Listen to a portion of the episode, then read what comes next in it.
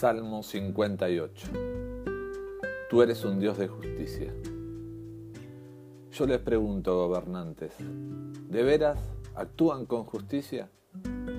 ¿Y ustedes, hombres mortales, son justos en sus juicios? Al contrario, todo lo que piensan lleva malas intenciones. Todo lo que hacen provoca violencia en el país. Los malvados ya son malos desde antes de nacer. Desde que están en el vientre ya dicen mentiras.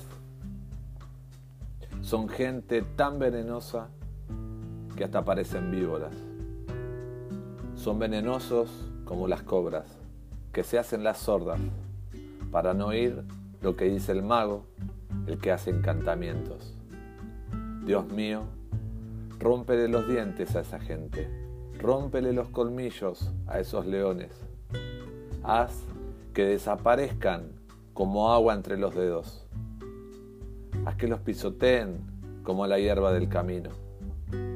Haz que se derritan como si fueran de hielo. No los dejes venir al mundo. Destrúyelos antes de nacer, antes de que sepan lo que pasa. Hazlos que ardan como espinos. Haz que el viento los arrastre aunque todavía estén con vida. Tu pueblo verá el castigo que vas a darles y se pondrá muy contento de poder empaparse los pies en la sangre de esos malvados. Y dirán hombres y mujeres, vale la pena que seamos el pueblo de Dios. Hay en este mundo un Dios que hace justicia.